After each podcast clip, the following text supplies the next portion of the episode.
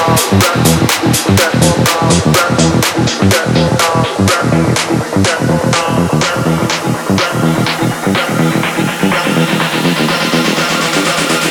down with the move your body.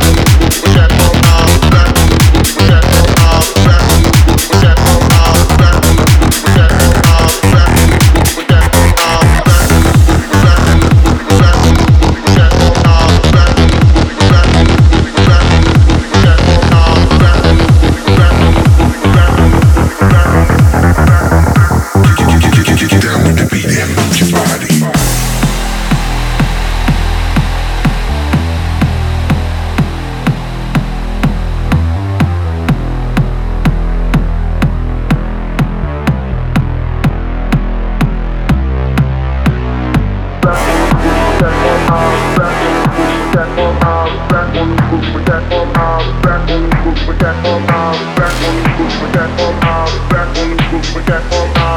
on the roof with that